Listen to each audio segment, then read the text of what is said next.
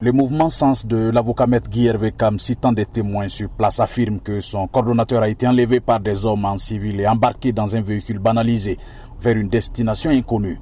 Le mouvement Sens explique qu'en tout état de cause, il tient les autorités de la transition responsables de cette situation et les exhorte à relâcher sans délai maître Kam ainsi que tous les autres citoyens civils et non civils enlevés en dehors de toute procédure judiciaire. Mais les proches du pouvoir parlent plutôt d'interpellation, mais pas d'enlèvement comme le parti veut le faire croire. Pour le parti politique, il est nécessaire et urgent de tout mettre en œuvre afin que la lumière soit faite sur cet énième enlèvement extrajudiciaire. Le Balai citoyen, une organisation de la société civile dont l'avocat est un ancien porte-parole, a aussi appelé à sa libération immédiate et sans condition et dit aussi tenir les autorités de la transition pour responsables de toute atteinte à son intégrité physique et morale. Lamine Traoré, Ouagadougou, VOA Afrique.